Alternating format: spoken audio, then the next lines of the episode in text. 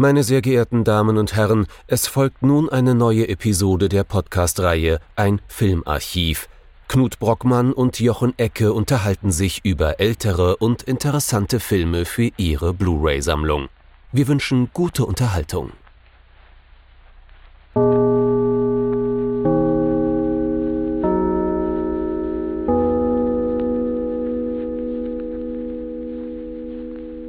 Hello, old chap.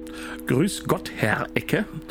Und hallo und willkommen zu einer neuen Folge von Ein Filmarchiv mit einem Film zwischen zwei sehr, sehr unterschiedlichen Kulturen, die sich gegenseitig gar nicht verstehen können, nämlich der britischen und der deutschen. Wir haben uns nämlich angeschaut, welchen Film? Es soll gehen um The Life and Death of Colonel Blimp, das Leben, Leben und Tod, Leben und Sterben des Colonel Blimp von äh, Michael Powell und Emmerich Pressburger aus dem Jahr 1943. Und das besonders Spannende daran ist, dass wir hier mit zwei Regisseure oder ein Team von Regisseuren und Drehbuchautoren das erste Mal bei uns im Podcast haben, das wahrscheinlich wie kaum ein anderes für den britischen Film Kriegs- und Nachkriegszeit steht. Dementsprechend bin ich sehr gespannt, was wir uns da angeschaut haben.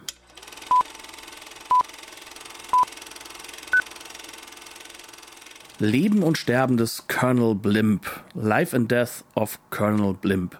Ja, wo ist denn dieser Herr Blimp? Nirgendwo, könnte man so sagen, denn keiner in diesem Film heißt eigentlich Colonel Blimp. Ne? Äh, es geht hier um die Lebensgeschichte von drei Figuren, wobei eine von diesen drei Figuren dann so ein bisschen aufgesplittet wird. Um genau zu sein, geht's um äh, den Colonel Candy. Ist er am Anfang schon Colonel? Ich weiß es nicht so genau. Er wird auf jeden Fall gespielt von äh, Roger Livesey. Ich hoffe, ich spreche das jetzt richtig aus. Wir haben lange gesucht nach der korrekten Aussprache dieses Namens. Roger Livesey.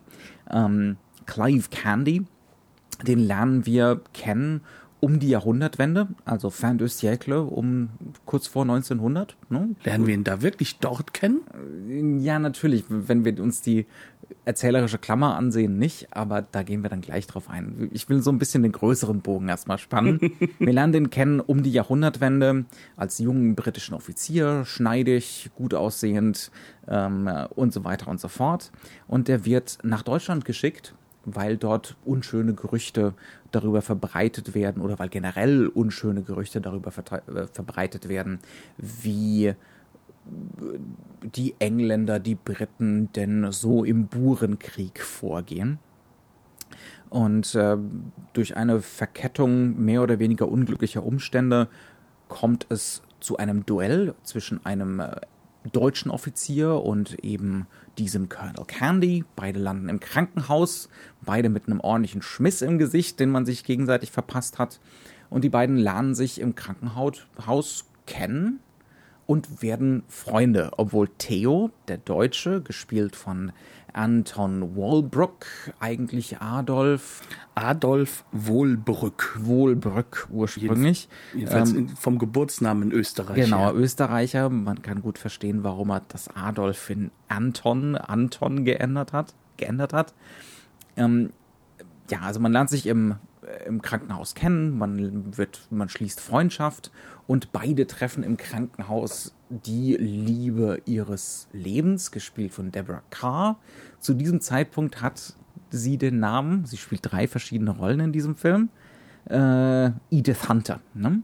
Ähm, das ist auch eine Britin, die gerade da in Deutschland unterwegs ist.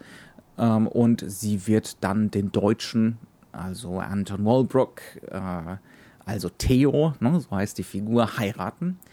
Und Candy, Colonel Candy, verzieht sich wieder nach England, heult aber dann für den Rest seines Lebens Edith hinterher. Und ab jetzt begleiten wir Colonel Candy und auch Theo durch die erste Hälfte des 19. Jahrhunderts, durch den Ersten Weltkrieg hindurch, ähm, die Zwischenjahre, die Jahre dazwischen ähm, und bis zum Zweiten Weltkrieg. Das heißt also, wir sehen hier, wie diese beiden anfangs jungen, schneidigen Herren älter werden nicht unbedingt weiser werden, aber sich entwickeln, wie sich privates, private Geschichte vermengt mit politischer Geschichte und mit Kriegsgeschehen. Deborah Carr tritt auch immer wieder auf, aber wie gesagt, nicht immer wieder als dieselbe Figur. Ähm, um genau zu sein, ihr zweites Auftreten, da heißt sie Barbara Wynn, ist eine Krankenschwester im Ersten Weltkrieg, ne, ähm, darf also ihr Jüngeres, darf jung bleiben, während die beiden Herren altern. Ähm, und das ist dann auch wieder so eine anfängliche, hat Züge von einer Liebesgeschichte, die da beginnt und die dann wieder abbricht. Und ganz ja, zum sie Schluss. stirbt halt. Sie stirbt halt, ganz genau. ähm, und gegen Ende hin darf sie nochmal auftreten als Johnny Cannon, äh, die auch wieder eine junge Frau, die dann die äh, Fahrerin von Colonel Blimp, von Colonel, dann General Candy ist. Ne? Man merkt jetzt schon, das ist ein langer Film. Ich könnte jetzt hier noch, ich könnte jetzt hier noch eine halbe Stunde weitermachen und ich würde zu keiner vernünftigen Inhaltsangabe kommen. Ähm, es geht um dieses, wie gesagt, immer wieder dieses Hin und Her. Die Figuren begegnen sich unter ständig neuen Umständen. Sie sind eigentlich sehr gut miteinander befreundet. Und wir bekommen so die Retrospektive auf englische und deutsche Geschichte. Es ist auch eine Geschichtsstunde, dieser Film. Und er hat eine unbedingt humanistische Perspektive. Wir sollen diese Figuren verstehen lernen. Das ist, glaube ich, so ein ganz großes Ziel bei der Sache. Es ist aber gleichzeitig auch ein Propagandafilm. Ja, also ähm, wir können ja gleich mal damit anfangen. Wer ist denn eigentlich dieser Colonel Blimp? Aus mhm. dem. Genau. Ähm, ja, das ist, ja, ein, ja. ist, glaube ich, ein ganz guter Anfang. Wer ist das eigentlich, das im Namen? Und zwar ist Colonel Blimp nichts anderes als eine, man kann schon sagen, Comicfigur, Cartoonfigur. Und zwar stammt die aus diesen Zwischenjahren zwischen Ersten und Zweiten Weltkrieg und stellt sozusagen diesen typischen äh, Walrus-Mustache tragenden, ähm, ähm, alternden, Das äh, randligen äh, äh, ähm, Colonel, der immer alles besser weiß und früher in den Kriegen war sowieso alles richtig. Und das wird dann immer so ein bisschen als, als äh, ja, Stereotyp und, und, und man kann schon sagen Humorfigur äh, als Satire gegen so dieses ewig gestrige, äh, konservative Soldatenseelentum Englands. Der steht im Prinzip so für das 19. Jahrhundert, ne? das Empire auf seinem Höhepunkt, bisschen kriegstreiberisch, bisschen ist gut, äh, patriarch patriarchalisch organisiert, besserwisserisch, aber gleichzeitig insistierend darauf, dass man ja Gentleman ist ne? und äh, gentlemanhaft Krieg betreibt. Das heißt also immer Fair Play, es hat fast was Sporthaftes. Ne? Und ähm, England ist immer auf der guten Seite. Mhm. Ne? Also Großbritannien, das Empire, die tragen eben diese Bürde, dass ein Großteil, ne, die, die klassische White Man's Burden, ähm, die tragen diese Bürde, dass ein Großteil der Welt ihnen gehört und die können das halt auch verwalten und die können auch für diese Welt sorgen. Und das ist so ein bisschen diese Attitüde, die diese Karikatur da vor sich herträgt. Die sitzt natürlich dann auch immer im türkischen Bad. Das heißt also nicht mitten im Kriegsgeschehen oder dergleichen, ne, sondern äh, das ist halt ne, die klassische Besserwisserei. Es eigentlich nicht machen, ne, ähm, aber ganz genau wissen, wie es eigentlich laufen sollte. Und immer darauf verweisen, dass man halt ja die Erfahrung hat und von früher das alles schon sowieso Mhm. besser weiß.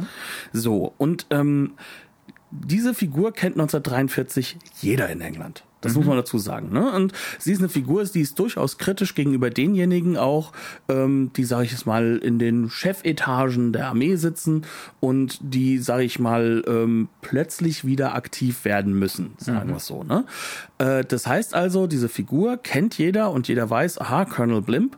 Und wir lernen Colonel Blimp auch kennen. Er heißt aber Candy. Denn wir lernen Candy im Hier und Jetzt 1943 kennen, in einer Klammer, die du ja schon angedeutet hast, äh, in der es darum geht, dass ähm, er als äh, alternder ehemaliger General so ein bisschen die Heimatarmee jetzt hochziehen soll und es soll eine ja, Kriegsübung geben. Und äh, da haben sich dann die jungen Leute von der Armee gar nicht so dran gehalten, weil gesagt, wir geben dem mal hier so eine, eine auf der totale Krieg, ne?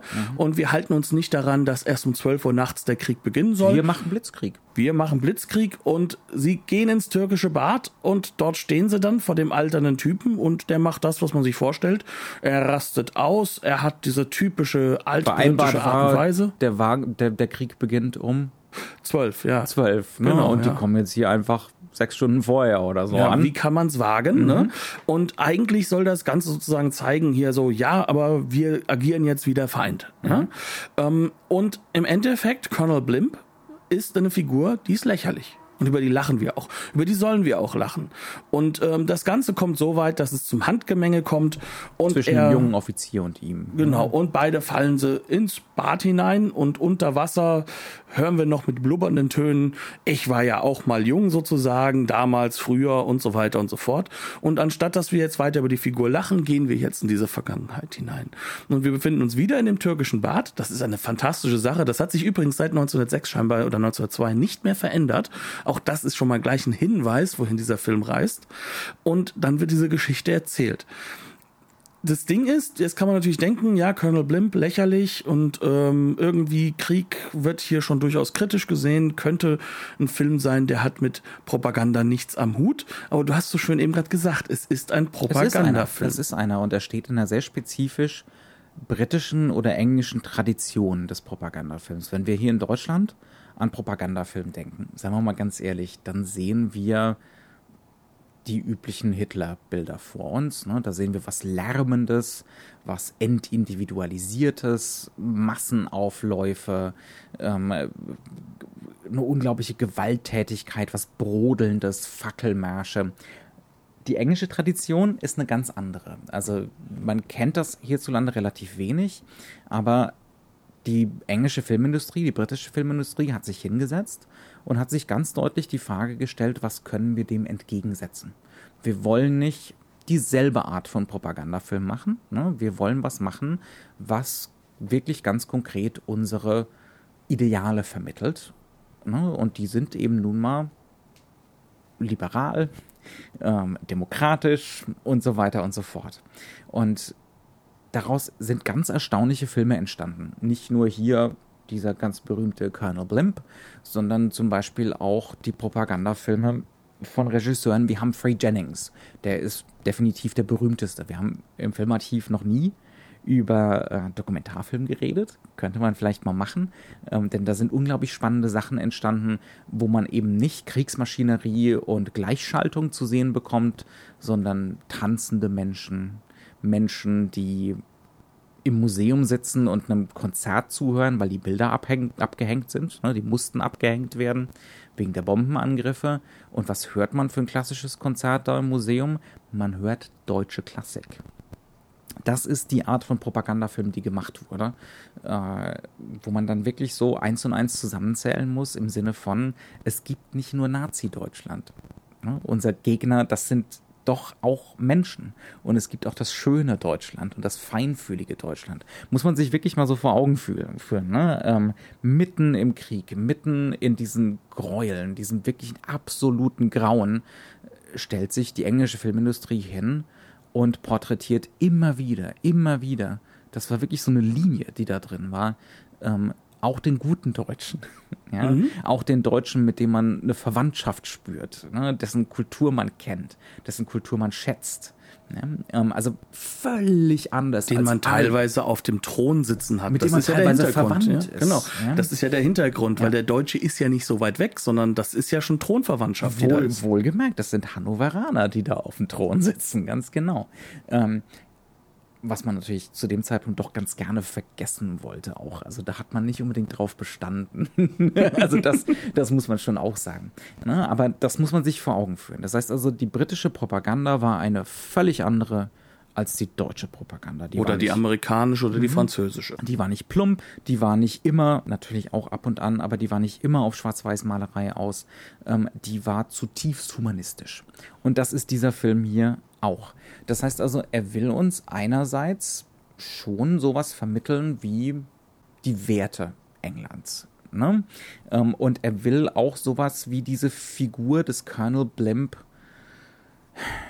wie kann man das sagen? Ähm, Er möchte sie uns neu erklären bewerten, und neu erklären. bewerten. Ja. Man soll die Menschlichkeit hinter der Karikatur sehen ne? ähm, und ähm, auch das Sinnvolle an diesen Haltungen sehen ne? und, wo, und sehen, wo die hergekommen sind. Einerseits, aber andererseits bekommen wir hier Theo entgegengesetzt, also die von Anton Walbrook gespielte deutsche Figur.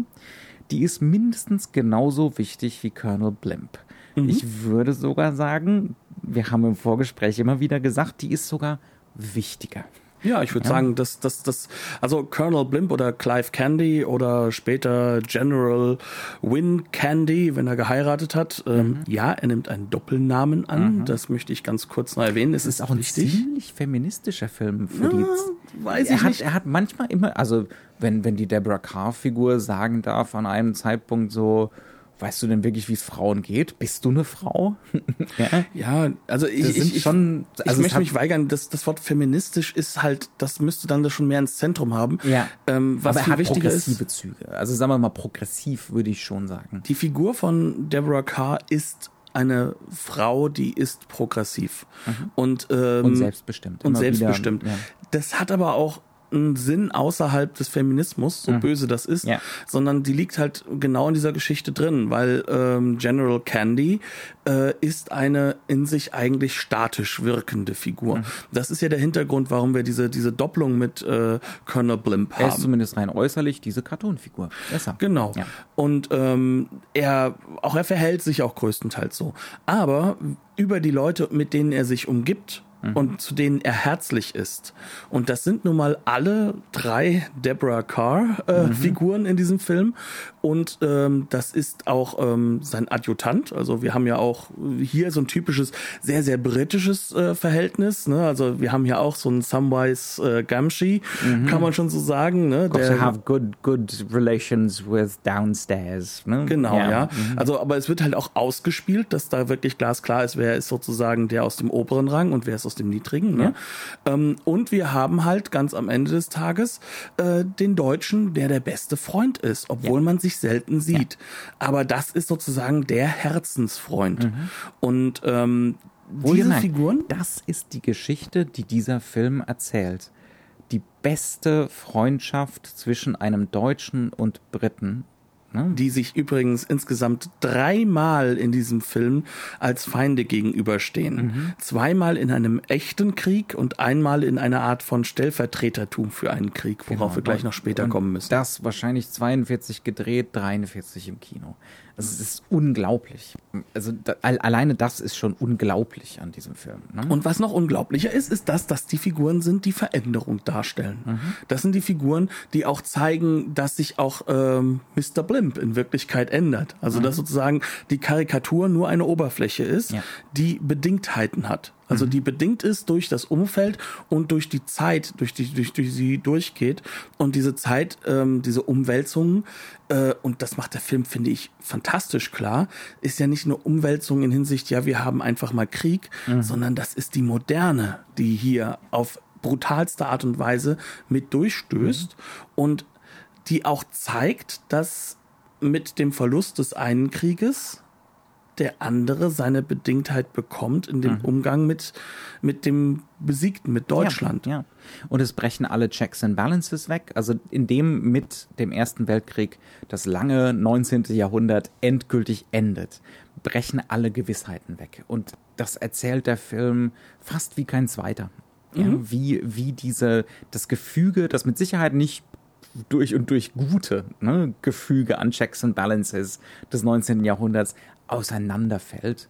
Der Film hat auch eine unbedingte Ahnung vom Ende des Empires. Er weiß es. Davon erzählt er schon zu einem gewissen Grad. Also das ist wirklich unglaublich, wie hier auf wahnsinnig geschickte, leichtfüßige Art und Weise individuelle Geschichte verknüpft wird mit der großen globalen Geschichte der Moderne. Ähm, wirklich der absolute Wahnsinn. Gucken wir uns doch mal an, wie der Film das macht. Ich würde gerne mal als allererstes, reden wir mal gleich mal über den Anfang. Wie, wie immer hier, bevor wir zu was anderem gehen. Ähm, wie fängt der Film denn an? Rein inszenatorisch. Wir haben bis jetzt kaum darüber geredet, wie sich der Film anfühlt, was so die narrative Textur von der ganzen Sache ist. Er beginnt als allererstes mit einem Gewebe. Und mhm. zwar ist das, also das ist ähm, das komplette Bild, das Hintergrundbild des, des, des Vorspanns ist ein Wandteppich, der sehr, sehr alt wirkt, mhm. der aber auch schon gleich so ein bisschen das Komödiantische drin hat. Zum Beispiel dieser Wal äh, Walrus Bart, ne? also mhm. äh, der wird zum Beispiel äh, eingewebt in das äh, in das alte Familienwappen des, des mhm. Colonel Blimp, ja. Ähm, und äh, da fängt es schon mit an, dass wir dieses altmodische haben mhm. und dann schneiden wir in die Filmwelt und die ist zutiefst modern inszeniert. Ja.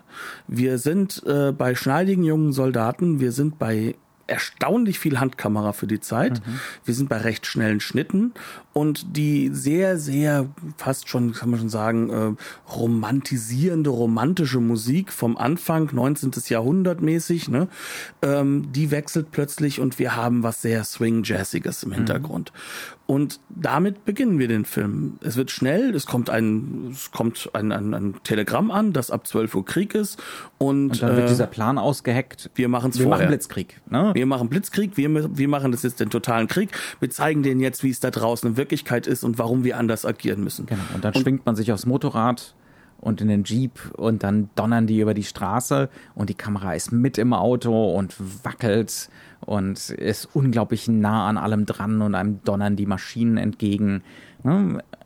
Ne? Es ist sau schnell gemacht, ähm, alles wird äh, in Verweisen behandelt. Ne? Also äh, Colonel Blimp wird zwar nicht erwähnt, aber er ist der Wizard. Ne? Mhm. Und ähm, die, also sie wollen auch vorher eine Frau treffen, die Matahari, äh, die sozusagen die ja eigentlich im Endeffekt dann der Spion, Spionin sein muss. Ne? Das heißt also, hier werden unglaublich viele kleine, sag ich mal, Verweise auch auf Popkultur oder mhm. auf, auf, auf Geschichtliches aus der nächsten Der Erste Weltkrieg ist schon Popkultur. Genau. Ja, zu diesem Zeitpunkt. Ja. Und das Ganze fühlt sich total modern an. Mhm. Also das heißt, wir, wir haben diesen Vorspann, der wirkt so fast 30er, 20er Jahre gefühlt, ne? Also wenn so gerade so Tonfilm, sage ich mal, ne? Und dann plötzlich sind wir in diesem Jetzt. Ja, in dieser unbedingten Moderne und das ist inszeniert mit atemberaubender Modernität. Vor allem, wenn man bedenkt, das ist ein Farbfilm. Ja, das 1943, haben wir ganz vergessen. Ja. Ne? Ähm, on Location diese riesige Farbfilmkamera, die unglaublich schwer zu beherrschen ist.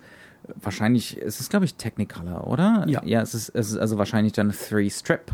Also Paul und Pressburger wurden ja auch die, die großen Heiligen des Technicolor-Films genannt. Des also Technicolor-Films, also ganz genau. Ähm, das bedeutet, da wurden drei separate Farbstreifen aufgenommen. Das war ein riesiges Monstrum von Kamera. Diese drei Streifen dürfen nicht asynchron werden. Das heißt also, es ist selbst unter Studiobedingungen schon wahnsinnig schwierig, das vernünftig hinzubekommen. Paul und Pressburger knallen das aufs Auto drauf und fahren rasant hinter Motorrädern her und so. Ne? Und das wird, wie du es schon gesagt hast, gegengeschnitten gegen dieses, diesen alten Wandteppich. Das heißt also, wir haben erstmal so eine Heimeligkeit und die Idee von Tradition und dass Tradition was Gutes ist, was aber auch schon ironisiert wird und dann bam wird was dagegen gehalten. Das heißt also, der Film bringt uns jetzt schon am Anfang bei, wir müssen das alles so ein bisschen dialektisch sehen. Mhm. Mhm. Und er lässt uns da schon warten, wo denn jetzt die popkulturelle Verweisstruktur ist. Wo mhm. ist denn Colonel Blimp? Mhm. Ne? Weil äh, uns wurde erzählt, dass wir ihn leben und sterben sehen. Ja. Und das tun wir auch, aber es stirbt gar keine Person, die aussieht wie Colonel Blimp, sondern Colonel Blimp selbst stirbt in unserem Kopf als mhm. Figur. Ja, genau. Ja, es geht um, es geht um die, das Ende der Karikatur und das Ersetzen der Karikatur durch einen echten Menschen, nämlich Colonel oder, oder General Candy. Das heißt also, wir haben einerseits, wir haben, wir haben dieses ständige Wechseln des Erzählmodus. Schon zu Anfang. Schon zu Anfang. Mhm. Ne? Also wir sind da wirklich on location. Es ist unverstellt, es ist echt. Ne? Ähm, es hat eine Unmittelbarkeit, es hat eine unglaubliche Modernität. Und wenn wir uns dann zum Beispiel angucken, wenn wir dann mit der Rückblende zurück ins Deutschland um die Jahrhundertwende gehen und äh, in so eine Trinkhalle wie ist das Ganze? Das ist gerne die Sequenz, eine Sequenz, die ich auch gerne so rausgreifen möchte, um ein bisschen über diese Genrewechsel. Es sind wirklich mhm. ganz konkrete Genrewechsel. Die auch an die Segmente gebunden sind. Also man kann ja. fast schon sagen, jedes Segment ist eigentlich mindestens eins, wenn nicht sogar zwei bis drei Genres, ja. die aber ineinander fassbar sind. Mhm. Das heißt also, wir haben jetzt so dieses Moderne gehabt, mhm. dieses Klare, und wir kommen jetzt in diese alte Zeit, beginnen an der gleichen Location, mit den gleichen Farblichkeiten. Man muss dazu sagen, spätestens, wenn wir dann in diesem türkischen Bad sind, wird auch von der Farbmontur her klar, dass sie sehr, sehr stark übertrieben ist, mhm. dass sie vielleicht auch etwas zu hoch gehalten wird, sage ich mal, für eine modernen die, Sichtweise. Das sind die was, ersten großen Farbfilme. Was da, aber auch einen Grund hat, ja. nämlich in diesem Film. Denn ähm, dieser Herr mit dem Bart ne, mhm. ist ja plötzlich in dem gleichen Teil ein junger, sehr, sehr cooler Typ. Jetzt ist er auf jung geschminkt. Ne? Mhm. Also der Schauspieler selbst dürfte irgendwo zwischen den Altersstufen gewesen sein. Jetzt soll er plötzlich so um die 20, 22 sein. Mhm. Ähm, und das wird mit dieser Farbe dargestellt. Äh, wir befinden uns also jetzt plötzlich im gleichen türkischen Bad und die Kamera steht. Sie bewegt sich nur noch ganz kontrolliert. Sie bewegt sich nur noch wirklich wie im klassischen Hollywood-Kino es festgelegt ist, mit einem tiefscharfen, tiefenscharfen Bild, so weit, dass wir den Überblick bekommen. Sie plötzlich, macht plötzlich bewegt sich alles in Panoramen. Ne? Genau. Wir ja. haben keinerlei, wir haben keinerlei Bezug mehr hin zu einer Körperlichkeit des Bildes, mhm. sondern das Bild steht jetzt in sag ich mal, der Tradition von dem, was halt schon im Stummfilm mitgegeben ist, dass es im Endeffekt einen Blickwinkel öffnet. Mhm. Aber der Blickwinkel selbst wird nur getrennt durch Montageelemente. Also es ist kein, es ist noch nicht Tableau-Kino. Nein, ganz Aber es arbeitet ganz stark mit in der Montage mit Tableaus. Ne? Wenn wir dann in diese Bierhalle, in diese Trinkhalle kommen, um nochmal den Kontext zu geben, unser Colonel Candy ist in Deutschland. Er ist auf der Suche nach einem von diesen deutschen Agenten, die diese Bösartigkeiten über den Burenkrieg verbreiten. Wovon er erfahren hat durch Edith Hunter. Ne? Mhm, genau. Ähm, da müssen wir jetzt vielleicht noch was dazu sagen. Der Burenkrieg, wenn man nicht Bescheid weiß drüber, das ist einer von diesen kolonialen Kriegen, die Großbritannien eben geführt hat. Das ist allerdings insofern ein signifikantes Event, ein signifikantes Ereignis in der globalen Geschichte, als dass einer von dies, als dass das einer von diesen ersten Kriegen ist, die wirklich modern geführt wurden. Wir müssen dazu sagen, modern hat Jochen jetzt mit einem Blick gesagt, ja. Mhm. der schon durchaus einen gewissen und zwar sehr, sehr stark auch gerechtfertigten Ekel mit ich, das, Mit anderen Worten, alle, jedes Wort, das diese deutschen Agenten da verbreiten, diese angeblichen Bösartigkeiten, die nicht zutreffen, die treffen alle zu. Und das weiß man 1943 ganz genau. Mhm. Denn das ist in gewisser Weise bis zum gewissen Punkt aufgearbeitet, mhm. schon allein dadurch, dass halt natürlich ähm, diese Kolonien ja irgendwann auch wieder ins Reich integriert werden mhm. und vor allem halt auch in die ähm, in die Armee mit integriert mhm. werden. Das werden wir im Ersten Weltkrieg feststellen. Ja, also der Burenkrieg war beispielsweise einer der ersten Kriege, in dem mit Konzentrationslagern gearbeitet wurde. Sagen wir es mal so, ähm, der verdammt nah am Genozid war. Das ist natürlich noch nicht vergleichbar mit dem, was wir Deutschen im Zweiten Weltkrieg getan haben. Aber es ist eine Blaupause. Ja? Soll nicht heißen, dass die Engländer das erfunden haben. Ja? Aber auch es nicht. Ist, aber, um die Gott, Deutschen waren damals auch in Afrika nicht unbedingt positiv ja, unterwegs. Ähm, aber es ist ein ganz, ganz schrecklicher Krieg gewesen, in dem sich Großbritannien versündigt hat, zutiefst. Das heißt, äh, und, und eigentlich müsste unser Colonel Candy das wissen. Hm? Aber das ist was, was, was fürs gegenwärtige Publikum 1943 mitschwingt. Ja. in dieser Sequenz. Ne? Also wir dürfen dazu auch nicht vergessen, auch das ist wahrscheinlich geschichtlich wichtig, ähm, nach dem Ersten Weltkrieg spätestens da hat man so eine Art, äh, kann man schon sagen, ähm, Überprüfung seiner eigenen Handhabung mit Kriegen geführt mhm. und ähm, hat da festgestellt, spätestens dadurch, dass der Erste Weltkrieg ja auch schon ein, ein Monstrum an, an, mhm. an modernem Krieg war, dass das Ganze äh, eine Geschichte hat, auch in den Kolonialkriegen. Mhm. Und dementsprechend weiß das Publikum jetzt Bescheid. Mhm. Aber Clive Candy ist zu Recht erbost, denn er sieht das ganz anders. Ja. Und wir bekommen gleich mit, er sieht das wirklich genuin anders. Also er glaubt das auch. Mhm. Er glaubt wirklich an diese Ideale von Fair Play, a Gentleman's War. Ähm, wir halten uns an die Regeln, wir halten uns an die Konventionen. Äh, ne? Es ist halt nun mal, wir, wir sind uns eigentlich nicht böse gegenseitig, wir führen hier halt jetzt Krieg und das müssen wir eben regelhaft machen. Ne? Genau. Äh, da glaubt er wirklich dran und daran glaubt die Figur ganz lange Zeit. Das heißt also, wir bekommen von Paul und Pressburger hier schon von Anfang an, selbst in diesen ersten Sequenzen, die so eine Leichtigkeit haben, die was Komödienhaftes haben. Wir kommen gleich drauf zu sprechen. Ne? Ähm, schon in diesen ersten Sequenzen bekommen wir diese dialektischen Gegengewichte. Ne, so, na, was hier gerade läuft, ist fragwürdig und diese Figur hat was Fragwürdiges, selbst in ihrer komödiantischen Leichtigkeit.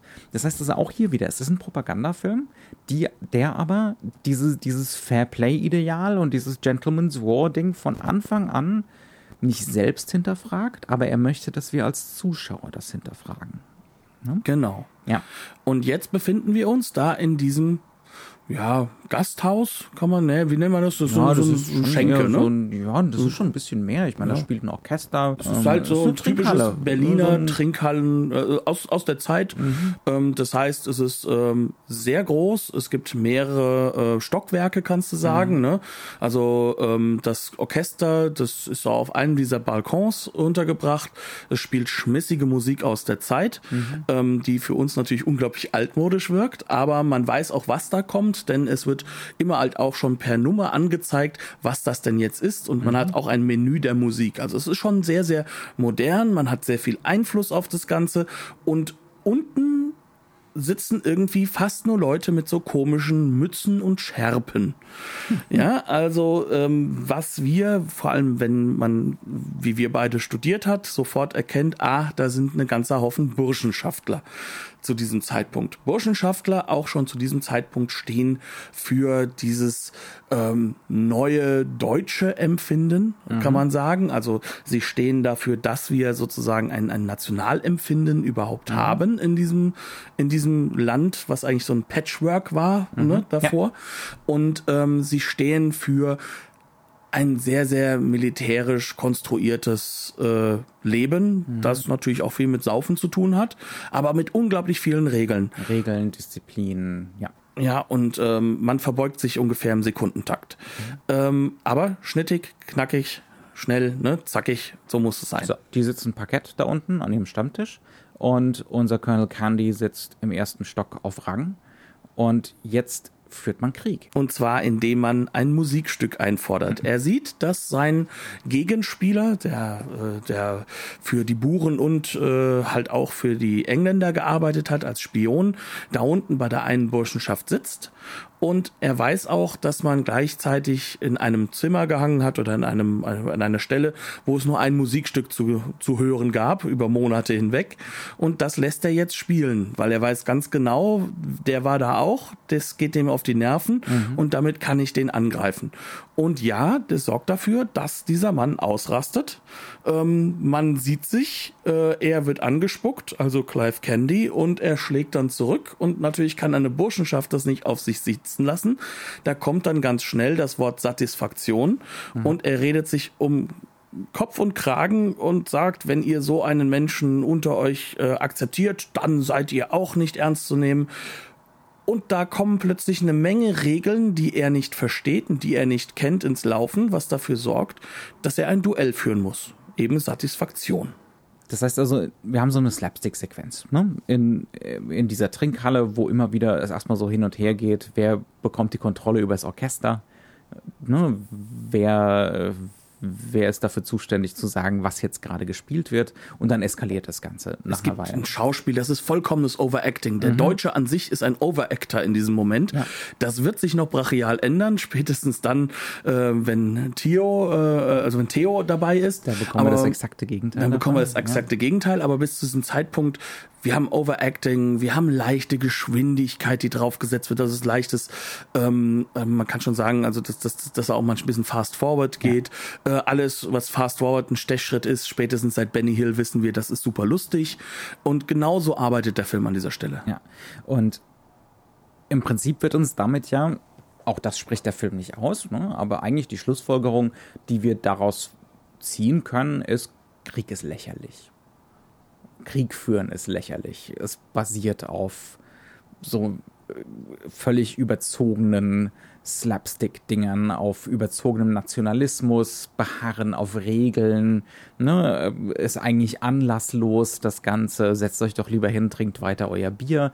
Man soll eigentlich auf Seite von Colonel Candy sein in diesem Moment. Ne? Diese lächerlichen Deutschen mit ihren lächerlichen Kostümen und ihren völlig übertriebenen Gesten und ihren bescheuerten Regeln. Um Gottes Willen, relaxed mal, chill, mach, mach, mal chill, Junge. Mhm. Ne? Aber das Ding ist, wir haben ihn ja schon als alten Mann kennengelernt. Wir wissen ja, das ist Colonel Blimp. Und plötzlich steht er vor einem Haufen Blimps. Mhm. Junger, schneidiger, ja. burschenschaftlicher ja, ja. Blimps. Richtig, man hat auch da schon wieder diesen Gegenpol, ne? Mhm. Äh, der dem klar entgegengesetzt ist. Er ist es ja selber. Er ist derselbe traditionelle Horst eigentlich. Oder er wird es zumindest werden. Ja, so fängt der Film an, ne? mit Krieg als ja, eine Slapstick-Sequenz im Prinzip. Wobei man sagen muss, dass das sich ja auch ein bisschen auflöst, weil es wird ja ein Stellvertreterkrieg geführt. Mhm. Und das ist dieses Duell. Und an dieser Szene lernen wir dann ja auch schon wieder einiges kennen. Zum einen ähm, der deutsche Soldat, wir wissen später, das ist Theo, also der wird hier eingeführt der hat damit gar nichts zu tun. Mhm. Der wurde nur ausgewählt. Kann halt ganz gut fechten. Aber er kennt den Colonel Candy gar nicht. Der ist ihm noch nie begegnet. Ganz genau. Und mhm. Colonel Candy musste auch nur mitmachen, weil ähm, ja, der, der, Kaiser empfängt ja bald unseren Prinzen und wir müssen hier für Ruhe sorgen. Ähm, und zugleich muss er dazu auch noch schauspielern, dass er wegen dieser Edith Hunter dort wäre, weil er in sie verliebt sei. Was zu diesem Zeitpunkt nicht stimmt, weil die beiden kennen sich nur ein es paar Minuten. Es ist ein langer Film, wir können nicht sämtliche Handlungsdetails. Aber, das aber ist jetzt möglicherweise unverständlich. Aber, aber das ja. Zentrale, es ist trotzdem zentral zu wissen, weil wir haben hier eine Ebene Diplomatie und eine Ebene ausführende Kraft. Mhm. Und genau das ist dasjenige, was mit den Jahren eigentlich zusammenbricht und wogegen sich ein Colonel Blimp in den Cartoons, aber halt auch ein äh, General Candy immer wieder versucht aufzulehnen. Mhm. Das Ganze wird hier an dieser Stelle in dieser ersten Sequenz dargestellt, genauso wie danach, wenn man im Krankenhaus liegt, dass man sich plötzlich kennen und schätzen lernt, wie du es vorhin erzählt hast, mhm. und daraus eine der besten Freundschaften überhaupt entstehen kann, die sogar einen Ersten Weltkrieg übersteht, obwohl man da wieder gegeneinander kämpft. Mhm. Ähm, und was wir auch an Leseanleitung haben, weswegen ich diese Szene auch für wichtig halte, wir sehen das Duell gar nicht. Wir sehen nur den Anfang davon ja. und dann wird weggeschaltet. Dieser Film blendet Kriegshandlungen aus. Konsequent, wirklich konsequent. ganz konsequent. Ähm, in dieser Hinsicht hatte ich mir sogar aufgeschrieben, irgendwie wie Coming Home, oder? Ja. Ähm, also das heißt, eigentlich könnte dieser Film, ein Propagandafilm, gleichzeitig wie ein Antikriegsfilm gelesen mhm. werden. Aber das ist er ja auch nicht. ähm, und das macht mhm. es halt so spannend. Das heißt, wir haben jetzt unsere erste Phase der Rückblende, denn eigentlich ist das ein linear erzählter Film, bis auf eben diese Klammerung bis am Anfang. Die, genau, ähm, erzählerische Klammer drumherum. Und nun sind wir halt so in einer Phase drin. Wir haben mitbekommen, ja, der eine kriegt das Mädchen, haben wir ja auch schon erzählt. Der andere geht nach Hause, fühlt sich dabei aber schlecht. Und jetzt wird das Ganze gestrafft. Und es wird gestrafft wieder auf humorige Art und Weise, nämlich unser Colonel Candy und später General Candy, der geht jetzt raus in die Welt ähm, und ähm, führt Kriege in den verschiedenen Kolonien. Kolonien und überall schießt er sich mal irgendwelche Tiere ab und das Ganze wird sozusagen mit Schusswaffen sozusagen dargestellt, wie so seine, seine Wand mit den Trophäen größer wird, bis plötzlich da ein Weltkriegshelm, äh, aus dem Ersten Weltkrieg ein deutscher Helm liegt. Ähm, dann kommen wir in die nächste Phase des Films und wir merken, wir befinden uns jetzt plötzlich in einem Krieg, der wirklich gar nicht mehr nach dem funktioniert, was sich eigentlich der Candy zusammenbaut. Und trotzdem bleibt er dabei. Er bleibt Colonel Candy. Er bleibt, Colonel, er bleibt Blimp zum gewissen Grad. Mhm, ne? Genau. Ähm, also wir kriegen hier im Ersten Weltkrieg gezeigt, die englische Organisation, die ist komplett kollabiert. Ne? Hier funktioniert nichts. Ähm, er findet kein Transportmittel. Er ist General mittlerweile und er findet kein Transportmittel, um an den Punkt eben transportiert zu werden, wo er hin will. Also dann doch jemanden findet, äh, Motorradfahrer mit äh, Beisitz, ne, ähm, ist das mit Regenwasser gefüllt. Das heißt also, er darf da reinsteigen und es ist wie so ein Swimmingpool im Prinzip. Ne? Und es sind noch Amerikaner, die es zur Verfügung stellen. Das Ja. macht der Brite schon gar nicht Ganz mehr. genau, weil sie haben einfach keine Züge. Der, der Typ, der die Züge verwaltet, hat keine Züge. es sind einfach keine da. Ähm, ja, also wir kriegen hier, obwohl wir keine Kriegshandlungen sehen, ähm, wir kriegen hier das Niemandsland zu sehen in wunderbaren Matte Paintings, die aber nie realistisch sein sollen. Ne? Das beginnt übrigens auch in der Szene schon davor. Alles aus dem Fenster ist immer gemalt, sodass du es sehen sollst. Auch das ist eine altmodische Art und Weise des Filmemachens. Natürlich, sie hatten kein Geld, um was anderes machen zu können mitten im Krieg, aber es ist trotzdem ein Verweis aufs alte Kino. Ja, Ne? ja.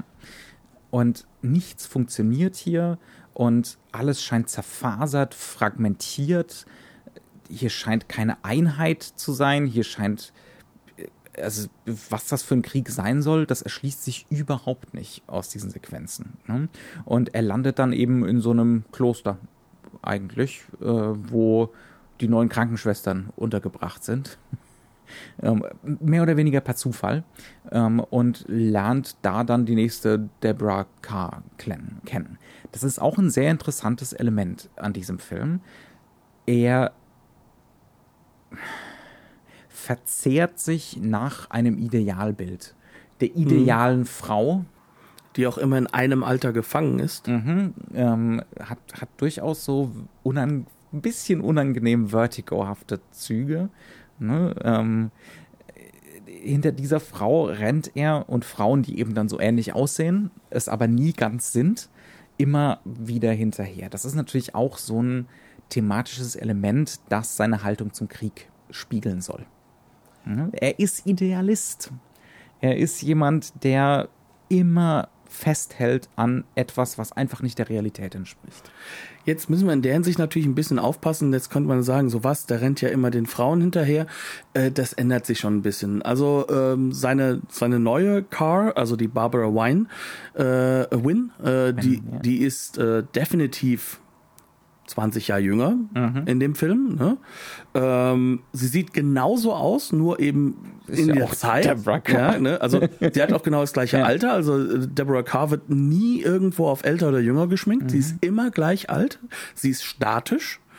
Ähm, aber diese Frau, die sucht sich ihren Mann schon aus. Also sie ist nicht diejenige, die einfach nur das, äh, äh, sag ich mal, diejenige ist, die, die irgendwie verheiratet wird, sondern Mhm. die sucht sich auch bewusst diesen Mann aus. Und die letzte Figur, die, die wir ja noch später kennenlernen werden, beziehungsweise die unbekannt für uns in der Klammer schon drin war, äh, Johnny Cannon, äh, eigentlich Angela Cannon, da ist nichts Sexuelles oder so. Das ist fast ein großväterliches Verhältnis, was Ja. er zu ihr hat. Das heißt also, es geht eher darum, dass dieses Ideal von Frauenbild um ihn herum ist und äh, dass er sich den Personen auch hinzu, äh, zu- also zu ihnen hingezogen fühlt, nicht nur sexuell. Ja, ja, Ne? ja. Also das ist ganz wichtig. Also das heißt, also deswegen kann auch Edith Hunter nicht ersetzt werden durch Barbara, sondern es ist eine andere Persönlichkeit, Ja. die aber dieses statische Bild, was er hat von allem, was ihn umgibt, sehr, sehr klar widerspiegeln ja, soll. Ja, also in diesem ganzen Film, der ist so präzise konstruiert, thematisch konstruiert, äh, dass er uns immer und immer wieder genau dieses vermittelt. Kontrapunkte, immer wieder Kontrapunkte und Möglichkeiten. Er scheint eine statische Figur zu sein von außen, aber durch diese anderen Figuren lernen wir ihn verstehen. Ne? Dieses Beharren auf dem Ideal, dieses Beharren auf, das ist aber meine Vorstellung von der Realität. Die Realität ist nicht so. Ja? Aber ich beharre drauf und ich versuche irgendwie dran festzuhalten. Und damit kommen wir eigentlich auf den dritten Charakter wieder zu sprechen. Da kommen wir auf Theo zu sprechen. Mhm. Über oder wir wie er komplett sprechen müssen. Theo Das- Kretschmer Schuldorf.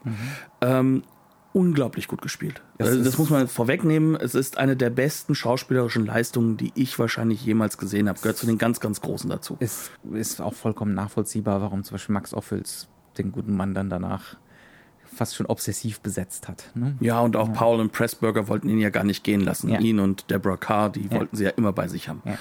Was der Mann dort abzieht, ist der reine Wahnsinn deswegen, weil im Gegensatz zur Car ist er die Veränderung, das Altern, mhm. das männliche Altern. Und er ist genauso in Bezug auf Candy Teil der von dessen Psyche auch irgendwo, äh, wie es halt eben äh, die Figuren von Deborah Carr sind was natürlich wiederum dieses ungeheuerliche Element hat, weil ja. der Mann ist Deutscher. Mhm. Und es wird keinerlei Ausrede dafür gegeben, dass er irgendwie irgendwo fliehen musste, weil er in Deutschland zum Beispiel als Jude oder als Linker oder sowas verfolgt würde, mhm. sondern er geht ja nur aus Entscheidungen selbst später. Das heißt also, dieser Mann ist nicht als Antithese zum Nazi zu sehen, sondern das ist jemand, der sich entscheidet. Mhm. Und gleichzeitig ist er Teil der Psyche des Hauptcharakters. Das ist man kann es verstehen, warum so gewisse Generäle äh, fuchsteufelswild wurden und dieser Film außerhalb Englands auch erstmal nicht gezeigt werden ja. durfte. Denn dieser alternde Mann, der auch sehr, sehr viel anderes erlebt, der auch ein Spiegelbild ist, das immer wieder was wäre wenn darstellt. Mhm. Er verliert den Ersten Weltkrieg, er verliert seine Identität in dieser Zeit mhm. und er bekommt die, auch mit. Die Identität, die aus dem 19. Jahrhundert ist. Er muss sie aufgeben. Colonel Blimp muss nicht. Ja, er darf, darf, auch teilweise nicht, weil selbst seine Frau ihm sagt, verändere dich nicht, bleib so wie du bist, weil mhm. so liebe ich dich. Ne? Mhm. Und das heißt, diese Statik der einen Figur wird komplett in den Gegenpol gesetzt ja. zu der verpflichtenden Veränderung der anderen Figur, ja. die unter anderem auch lernen muss, es gibt keinen guten Krieg ja. mehr und es gibt auch keinen guten Krieger mehr. Mhm. Und das, was gerade in Deutschland passiert ist, das ist das Schlimmste, was passieren kann. Und er zeigt aber auch gleichzeitig, wie verführerisch das für ihn ist. Da gibt es eine unglaubliche, da müssen wir drüber reden, eine unglaubliche Sequenz. Theo ist am Ende des Ersten Weltkriegs in Gefangenschaft in England. Und bevor er dann nach Hause fahren darf, lädt Candy ihn nochmal zu sich ein. Und dann bekommen wir eine Sequenz, die so ein bisschen das Spiegelbild ist zu dieser Stammtischszene im, im Wirtshaus, ne, über die wir jetzt gerade eben gesprochen haben. Inwiefern ist das so das Spiegelbildliche? Jetzt haben wir plötzlich übrigens in einer komplett anderen Komposition der Stimmungen, nämlich in einer Romanze, mhm. weil jetzt ist es wirklich eine romantische Geschichte zwischen Barbara und Candy, ähm, haben wir es jetzt damit zu tun, dass der Deutsche konfrontiert wird mit den ganzen mit Regeln. der Englishness, mit der Englishness. Ja. ja. Mhm. Und zwar mit dieser anderen Seite, die er auch nicht verstehen kann und wo er gleichzeitig aber auch vorgespielt bekommt oder gezeigt bekommt, wie weit weg diese Leute von den Perspektiven sind, die jetzt er und sein und das Verlieren Das Wunderbare hat. daran ist, dass damit dem englischen Publikum gezeigt wird, wer es selber ist.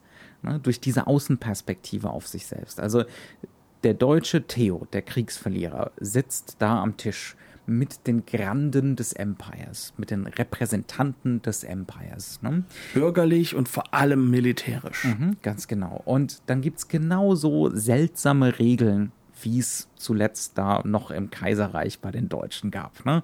Ähm, also zum Beispiel der Portwein. Der darf nur, der, der muss über den Tisch immer in Uhrzeigersinn gereicht werden. Das heißt, genau. man kann ihn nicht einfach mal ganz kurz zur anderen Seite reichen. Exakt. Und dann wird ihm, sie versuchen ihn zu trösten. Ist doch nicht schlimm, dass ihr jetzt den Krieg verloren habt. We, we, we're a trading nation. Ne?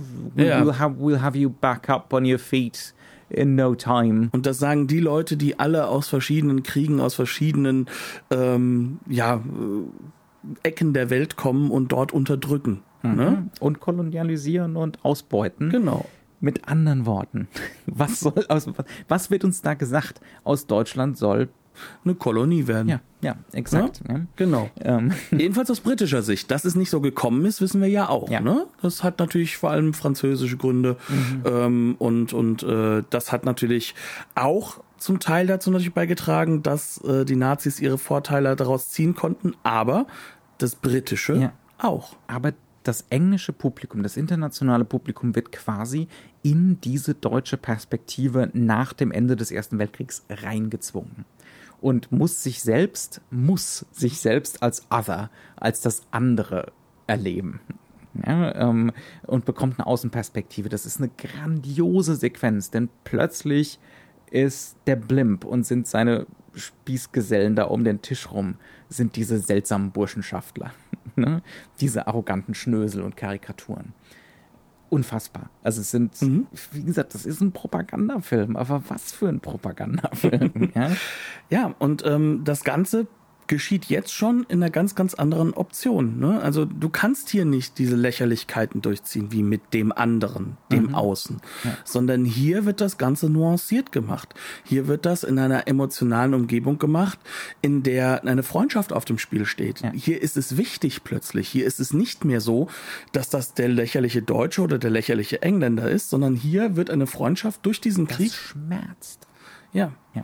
Und wir erfahren noch auf dem Rückweg in einem ganz, ganz kurzen Monolog, ähm, wie klar zu diesem Zeitpunkt der Schmerz bei dem Deutschen sitzt. Ja. Und wie, wie Theo. Wie verführerisch der Nationalismus in diesem Moment ist, wie verführerisch das faschistische Denken ne, im Angesicht dieser Niederlage ist. Und er denkt am Anfang so. Mhm. Er sagt, was für Kinder sind das? Ja. Die denken jetzt, man könnte abrüsten. Was für Kinder. Und da sehen wir den Nukleus dessen, was kommen wird. Mhm.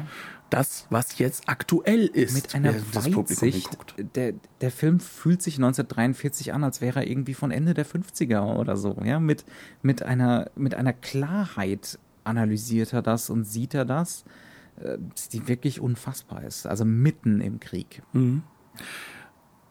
Und dann kommen wir wieder ins Jetzt.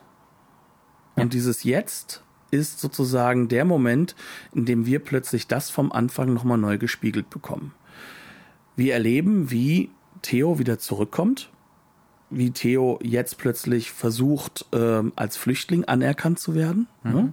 Und zwar in direkt, England, ne? ja, also und zwar 39. Wir sind noch nach England. Genau. Ja.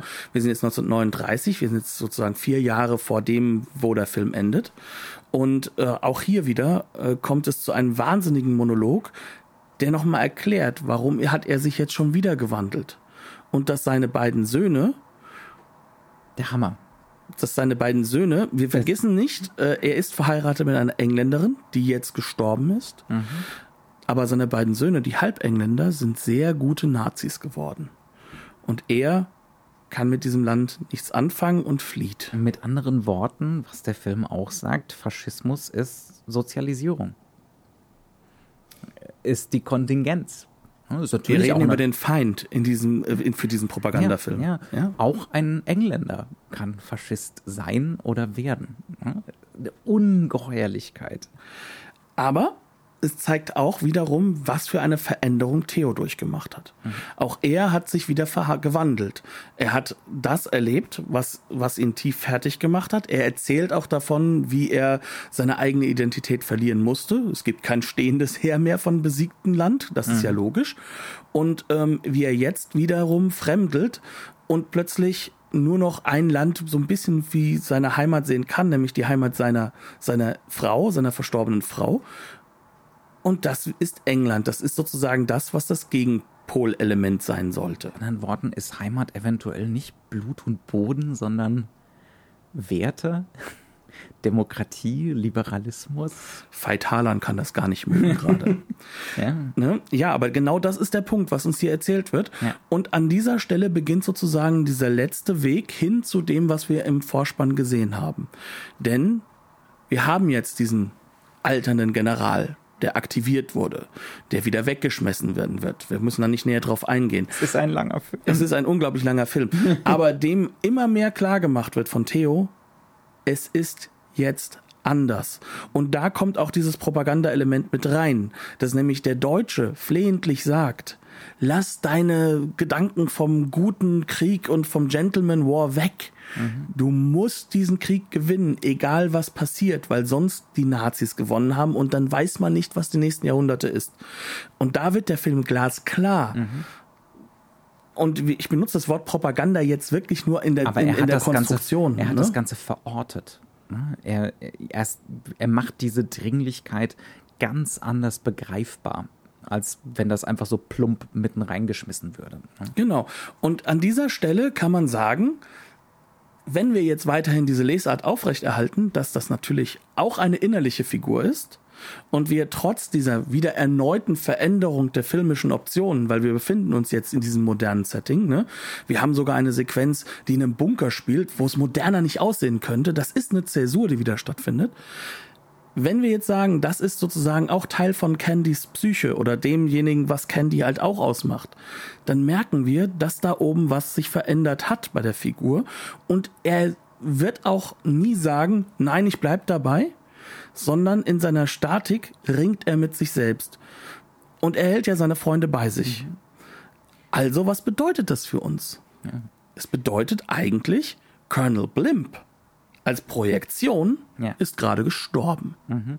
ja, ja. Das heißt, dieser Film hält das ein, ohne dass aber Candy sterben muss. Ganz genau. Denn Blimp stirbt. Das, und das, ja, Bei natürlich wird sein Publikum. Tod auch so ein bisschen impliziert am Schluss, dass der kommen muss, ne? sein biologischer Tod.